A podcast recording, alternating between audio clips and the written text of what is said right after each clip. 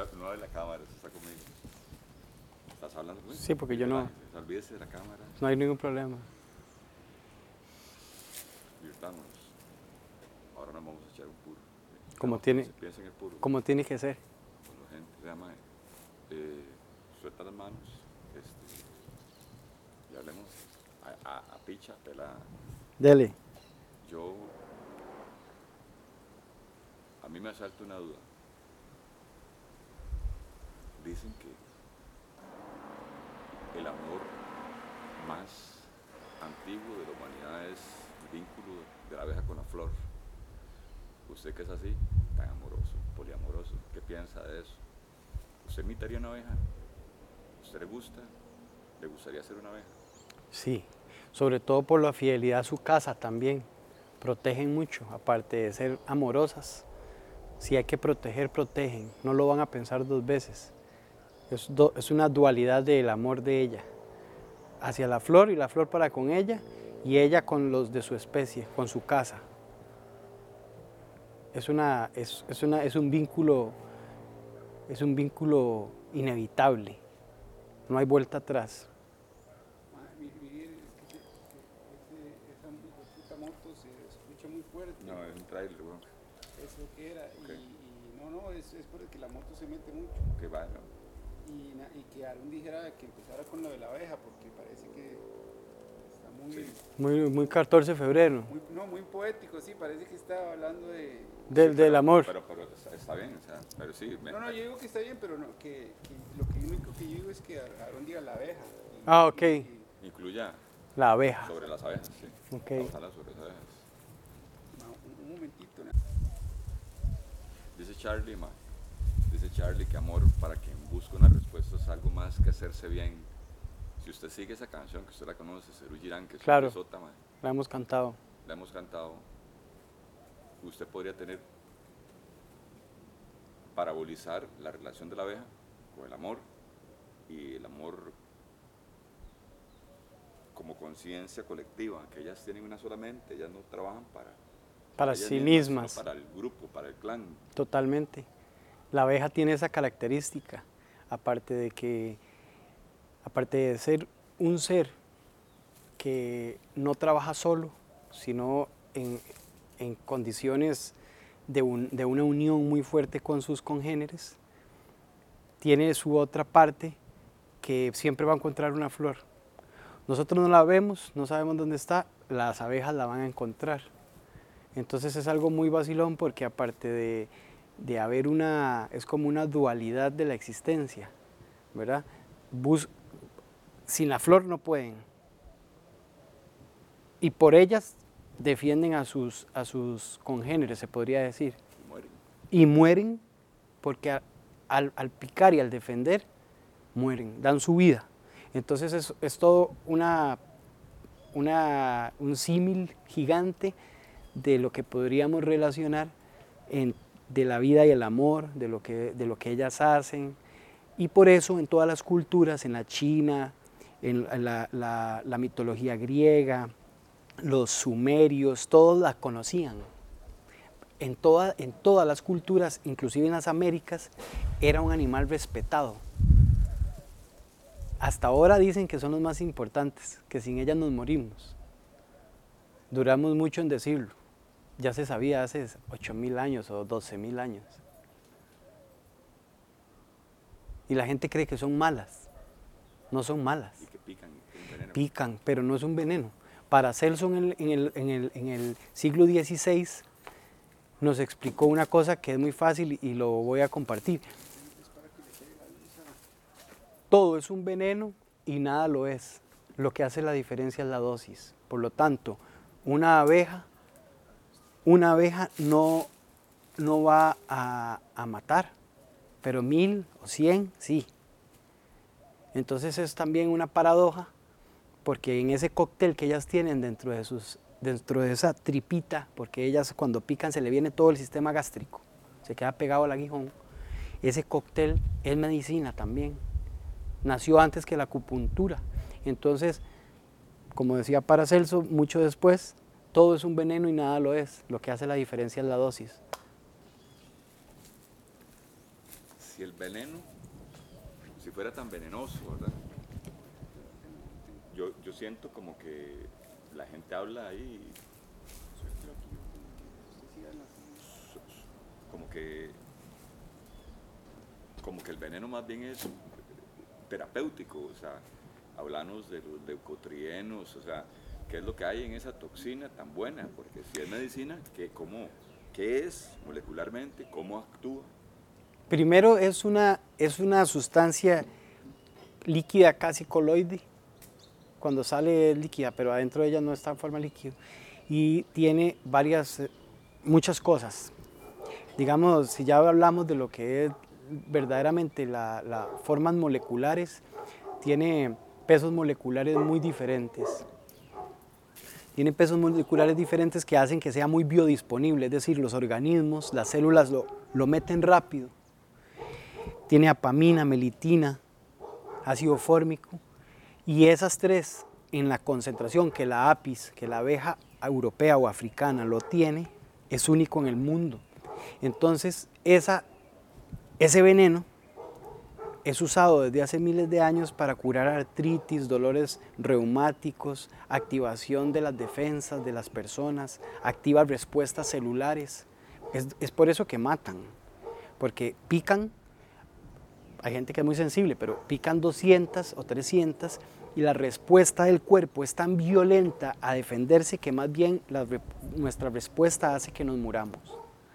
Pero esa toxina utilizada como hace miles de años se, se sabe en la medicina china, por ejemplo, que data de, antes de la acupuntura, el uso de la abeja, decían que la abeja picaba donde ella sabía que había dolor. Entonces era cuando cuando llegaban la gente a cosechar la miel y las gentes padecían de algo y las abejas picaban, producían un bienestar después y empezaron a darse cuenta que funcionaba de esa forma. Entonces el cóctel que ellas tienen no deberíamos de hablar de veneno, deberíamos de hablar de toxina. Correcto. Entonces es muy interesante porque ahí nosotros empezamos a, notar un montón de, de, por ejemplo, lo hemos usado en caballos deportivos, en toros de monta, en gente, en humanos, para dolores, eh, derrames faciales. Reactivan lo que vos hablas de los leucotrienos, es una, es una activación en la defensa del cuerpo. Son varias, es, una cadena de cosas que pasan y ellas producen bien o mal. Por eso me acordé de Paracelso, porque él, él estudiaba todas esas toxinas y él decía, todo es veneno y nada lo es, lo que hace la diferencia es la dosis. Vos te tomás dos galones de agua ya te puedes morir. Vos te tomás eh, ocho botellas de vino, te puedes morir. Si te pican dos o tres abejas, tal vez no te mate, pero si te pican 200, es posible que te maten. Entonces eso es lo bonito de ellas. Aparte de la que la relación, la relación que la, que la, que la abeja tiene con el, con el ambiente, o sea, si nosotros analizamos verdaderamente, como vos me preguntaste, de la simbiosis que ejerce la abeja hacia el entorno, estaríamos hablando de un animal o de unos animales míticos, o sea, literalmente. Sin ellas no hay semillas, sin ellas no hay polen. O sea, de nada sirve los, el polen de esta flor sin el otro polen. Si, si aquí ahorita yo vi, aquí solo en este arbolito de cas llegaron más de tres especies diferentes de, de, de, abejitas autóctonas, las que se llaman meliponas. Ellas tienen esa misma función, nada más que sin la toxina poderosa, ¿verdad? sin ese cóctel poderoso. Pero la simbiosis es lo más interesante. Sin ella no hay polinización, o sea, se disminuiría el 95 o más por ciento de las polinizadoras reales de los que es de día, nos quedaríamos sin semillas. La diversidad genética. La diversidad genética. No habría variabilidad.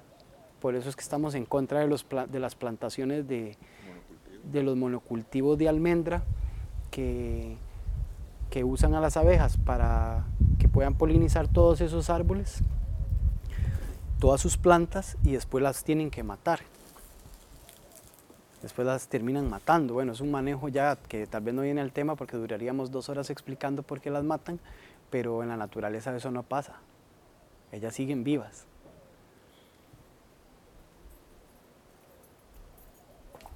Grupo tuyo, Víctor, y, y- y vos, ¿cuántas personas habrán sanado con abejas? O sea, ¿Cuál es la experiencia real tuya, curricularmente? No, no- no De- solamente de- en animales, cuénteme cuántos animales has sanado y cuántos humanos has sanado. Bueno, en humanos más que nada es Quique, que él trabaja más con la gente. Yo porque pues, estoy metido siempre con los animales, pues veo esa parte. Pero por ejemplo tengo una perrita que tenía paraplegia después de un atropello. La iban a poner a dormir, la señora estuvo de acuerdo que la metiéramos en apiterapia durante 12 semanas y esa perrita ahorita está, ya tiene re- reflejos, ya puede orinar, ya puede cagar, normal. Ya no hay que estimularla, ya no hay que poner sondas. Tiene las patillas chuecas porque el daño fue muy violento, ¿verdad? A nivel de la médula, pero se recuperaron reflejos. Conozco, tengo un señor amigo en Sarchí que tenía un derrame facial y tenía un cuarto de la cara dormido, la zona periocular, eh, de parte del trigémino, ¿verdad? Sale por aquí el nervio y tenía un ramal de ellos dormido, muerto. Y se, lo se recuperó, a- yo no, la abeja y él, se recuperó a tal nivel que él ya, ya digamos, cuando cierra el ojo, cierra el ojo. Antes cerraba el ojo y le quedaba abierto. Él, él hacía cerrar el ojo y se quedaba abierto el ojo, porque estaba muerto estos músculos, todo. Y la sensibilidad también. Entonces, han habido muchas experiencias. Por ejemplo, tengo un- unos, un- hasta toros de monta, por ejemplo. Se les hacen apiterapias en las, en- cuando hay inflamación del dorso. Y, o sea, hay Caballos caros. caballos caros a nivel de patas, este, apiterapia o caballos no caros, pero se les hace apiterapia y recuperan muy bien. Y recuperan casi que el 100. Bueno, que nadie quedó muy bien, el pastor alemán. Que ahí le aplicamos para una tendinitis de su codo. Se le hicieron tres o cuatro. La que más le sirvió fue cuando logramos agarrar muchas, que eso es lo que hay que hacer realmente. Sí, porque no las mato. Entonces las agarramos, les ponemos una pequeña descarga o las enojamos nada más un momento y ellas botan la gotita de, de toxina sin picar. Y entonces uno con la pipeta o con una, con una agujita intradérmica va succionando eso que se va a cristalizar y eso se revuelve con, con suero fisiológico con cualquier otra agua de, bidestilada. Lo, licu- licuamos de nuevo y se usa en puntos. Así fue como Kenai lo hicimos esa vez y fue violenta, esa es la mejor. Eh, que la única vez que lo hice así. Eso lo hacen en Cuba, lo hacen en Argentina, lo hacen en España, lo hacen en China. Muchos países del mundo ya lo aplican. ¿Qué es lo más interesante? Que esta, esta relación de la, de la abeja, de la toxina de la abeja con nosotros, no es solo la toxina, es decir, la apiterapia no es solo el uso de la toxina. Acuérdese que, que la abeja es tan sabia, tan poderosa, que ella hace propóleos, jaleas reales, polen, miel, cera y toxina.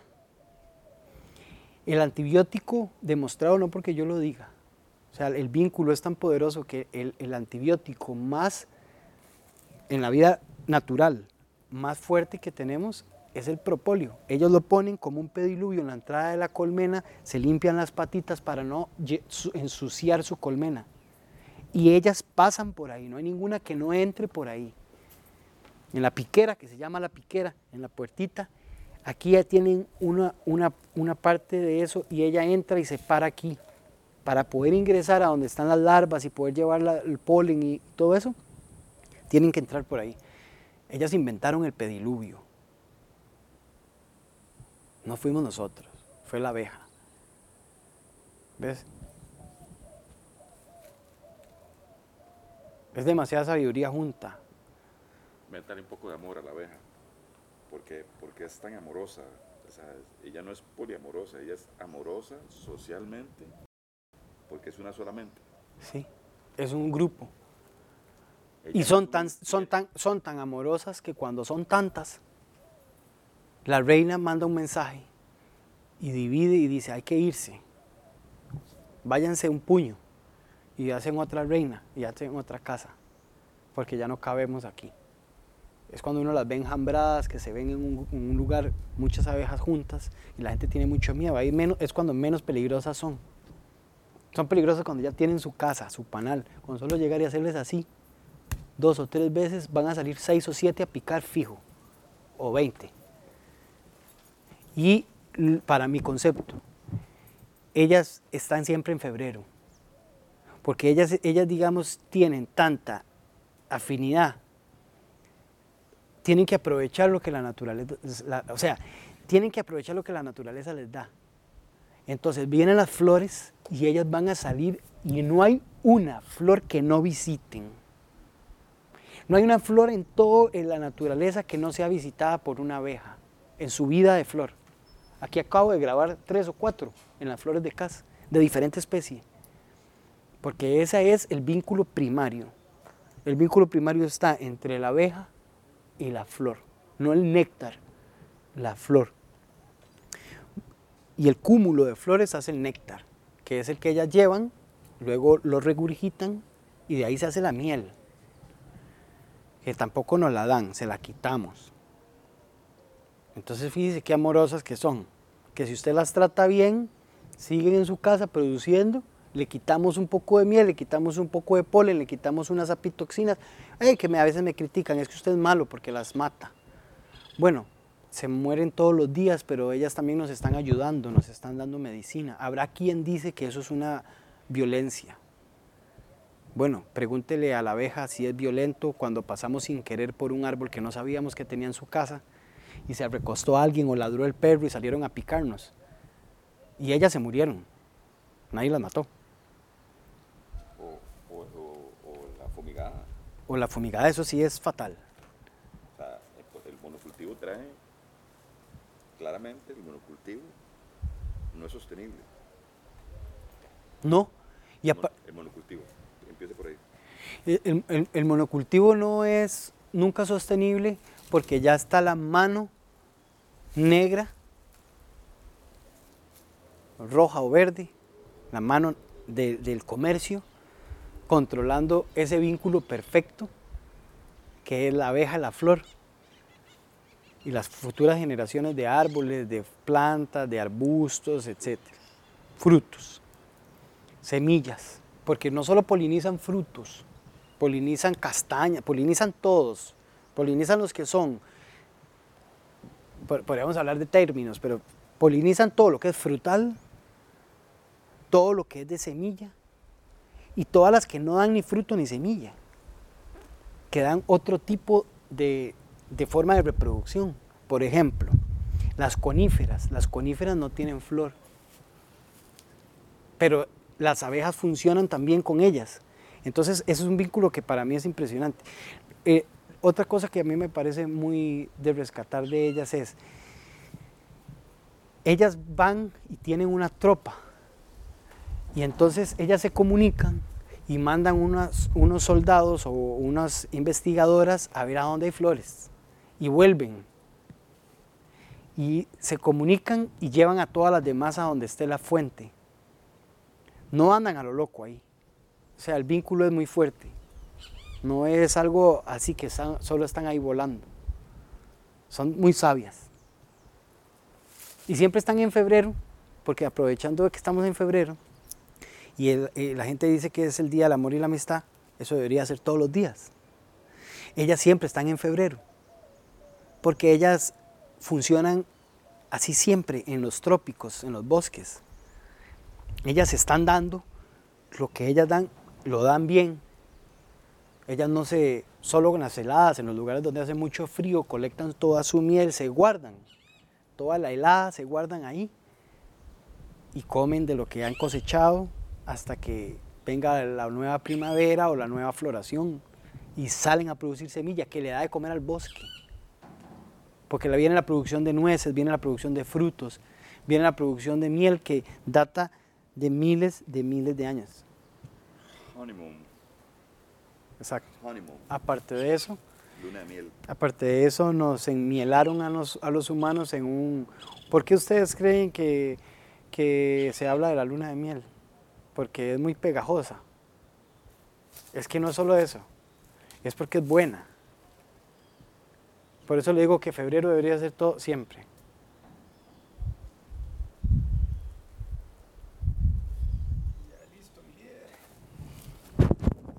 Febrero siempre.